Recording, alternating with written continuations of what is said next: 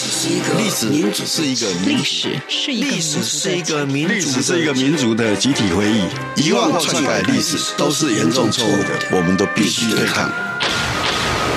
开放历史，透过档案的开放、田野调查与口述历史，把台湾的历史还给台湾，把台湾的记忆传承下去。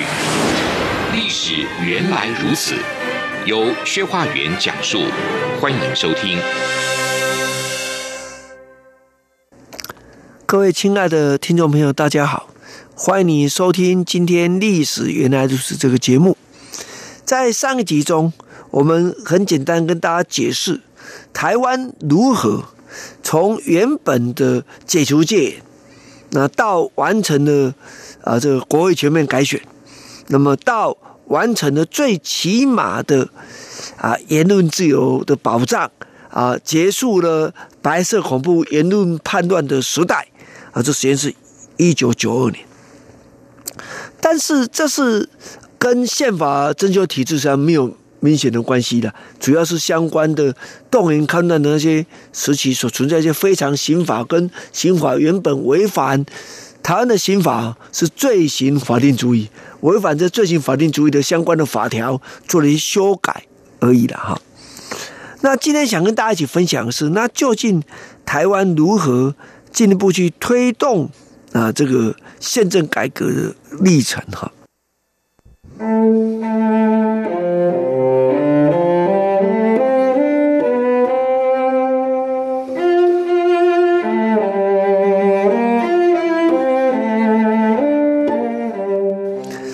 李登辉时代有多次的修宪，大家都有，时候有一些不少的意见，就大家都知道这件事情。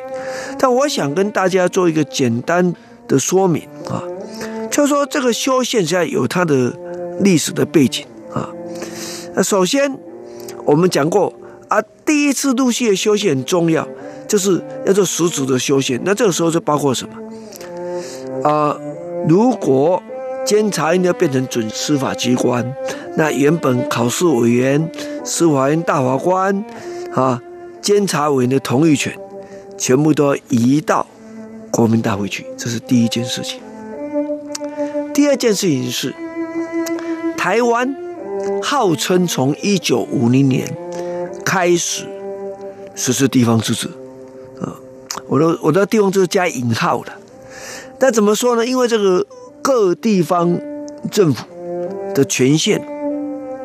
从原本的宪法保障，连法律保障都没有。那，这个句话什么意思呢？讲的白话文一点，就是下级机关的自治权限由上级机关可以来做行政修改了。那这样的话，那地方自主权就基本上很难得到确保。那唯一有做的是什么？是地方首长跟议会有民选的，在县市的层级。可在直辖市的层级呢？还有省的层级呢，是议会民选，但是首长官派啊。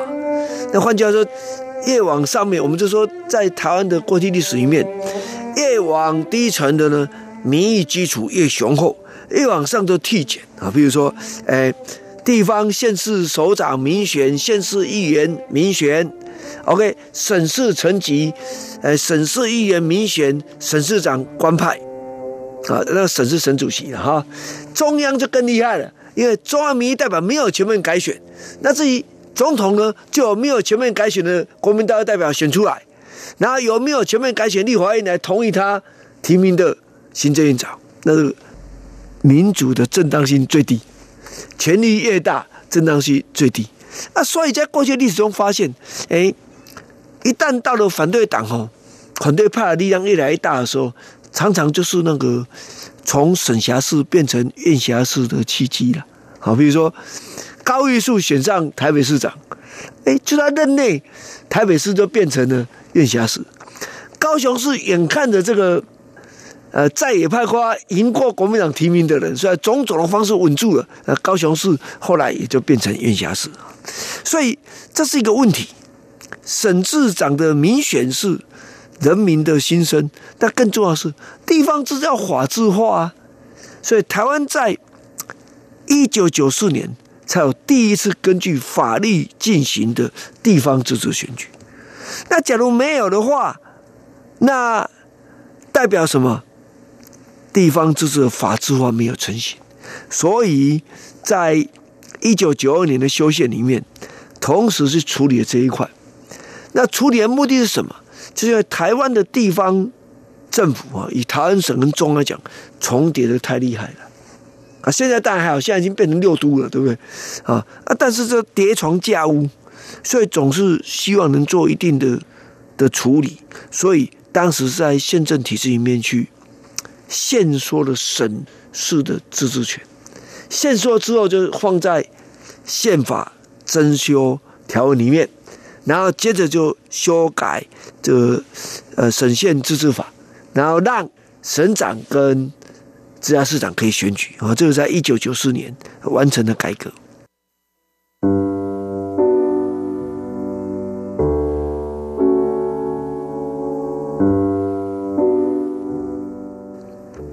那另一方面呢，碰到另一件事情。就是，那总统到底要怎么选嘛？那民意是很清楚的，就是人民希望自己能够选出总统。但你会问呢？台湾本来是比较倾向议会内阁制的国家嘛，那总统直选不是很奇怪吗？哎，这个这个说法很有趣哈。啊，第一个，站在现在角度来看啊，议会内阁制基本上大部分都是虚位国家元首嘛，啊。请注意啊，中华民国宪法在一九四六年拟议的过程中，原本的草案总统就是直接民选啊。很多人可能不知道，以为这哎这忽然间提出来，是当时被硬压下来的理由，是因为觉得中国人民可能没办法直接，还不能直接民选，这样国民党又要国民大会，所以这个东西在一九四六年的年底的这个制宪案。就没有采用一九四六年一月政治协商会议通过的版本啊，这个是跟大家啊说明一下历史的缘由。那为什么这样呢？就是因为议会内阁制里面有时候行政首长和总统还有一定的权限啊，这个是原来中华民国宪法制定的精神啊。所以在一九四六年的三月十五号的大公报，这个宪法的起草人张君勋写了一篇文章。他直接说，未来的宪法草案所想象的国家体制是什么呢？八个字，这八个字是后来大家骂李登辉的，可是不是，这是原来中华民国宪法体制就是这样设计的。八个字叫什么？总统有权，内阁有责。哎，怎么会这样定呢？哎，设计上就是这样。你可以不满意这个宪政体制，你可以要求改掉这个宪政体制。可是宪政体制原来是这样设计的。哦，这是这是历史的的问题哈。有兴趣请看一九四六年制宪国民大会实录，里面就有清楚的记载哈。那所以这个总统直选的问题还是要解决。可是大家又想要直选，就慢慢的包括社会运动民进党总统直选的大游行不肯散去，呃，最后呃就透过哎，在一九九四年就去确立总统直选这个事情。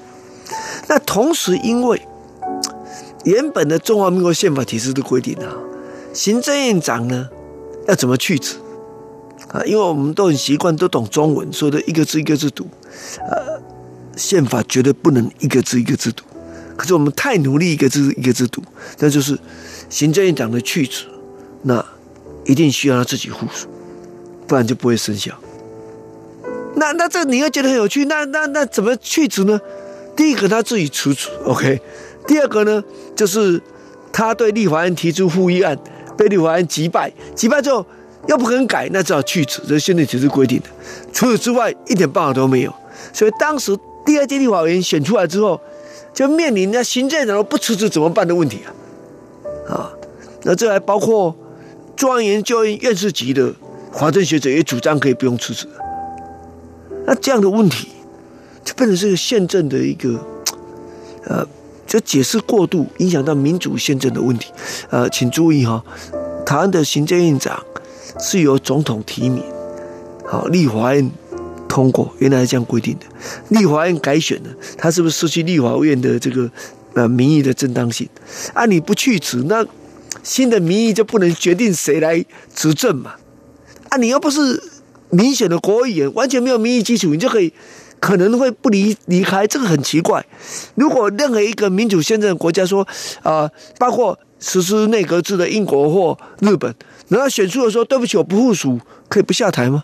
这不会发生。而在台湾就有这个讨论，所以只好在一九九四年就缩减了行政院长附属的权利，就是他自己的去留不能够由他自己附属。你仔细想一想嘛，如果行政院长去职自己附属了，那新的行政院长由谁来附属？这都是有一些过度解释的问题的啊，这是跟大家分享。所以一九九四年就完成这个改革。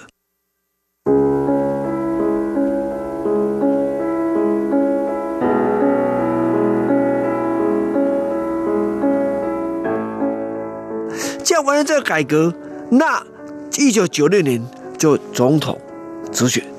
总统直选以后，那自然台湾的整个。整个行政团队全部都直接的民意基础来构成，那这也是为什么一九九七年台湾就成为完全自由国家啊，这是一个重要的一件事情。可是问题就来了，总统直选，省长民选，那省跟中央的这权限的问题，哎，就会进一步发生。所以在一九九七年就冻省啊，所谓冻省的冻结省级。地方自治的选举，精选组织使省政府成为中央派出机关。啊，另一方面就明白的采取双首长制，啊，实际上就是二人行一分内阁制。这也是大家再回去看一九四零一月的政治协商会议的宪法的那个十二项修改原则，就可以找得到了哈。那赋予总统，哦，这是权力更大，可以直接任命行政院长的权利哈。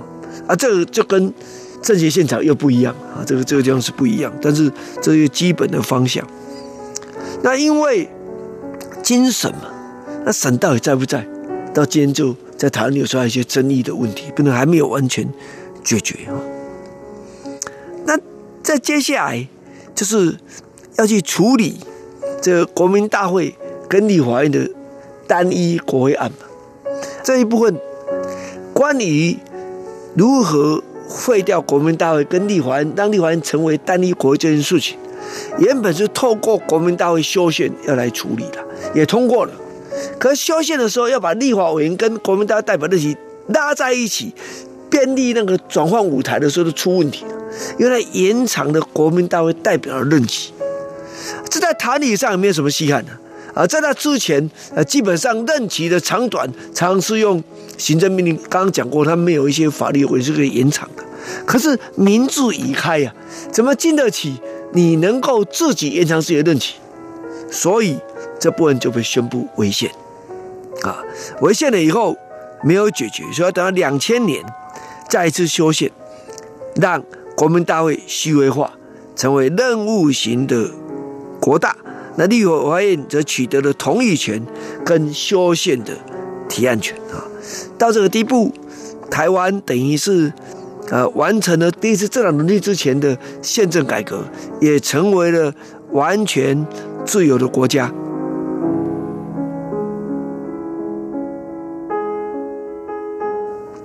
各位亲爱的听众朋友，大家好，欢迎你收听今天历史原来如此这个节目。我们接着在下一集中再跟大家一起分享那民进党执政以后的宪政改革的状况。我们下周再见。